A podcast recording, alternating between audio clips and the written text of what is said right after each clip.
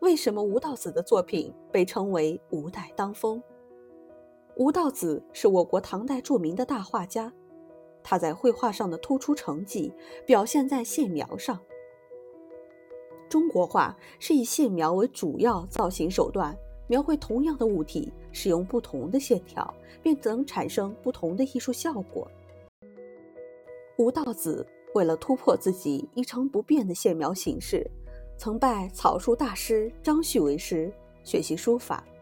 他把草书急速奔驰、龙飞凤舞的线条借鉴到绘画中去，使他画的线由单纯的云系变为一头粗、一头细而尖的兰叶形和两头尖细、中间粗的纯菜叶形，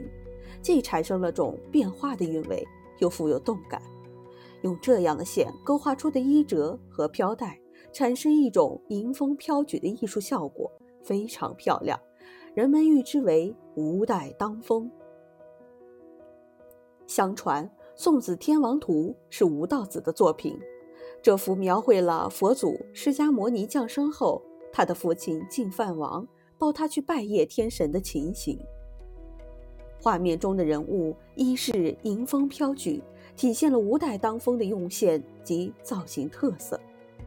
此画幅彩简单，主要以墨线来塑造形象，只用流畅圆转的墨线和少许淡彩，便把一个重大的佛教题材表现得如此生动感人。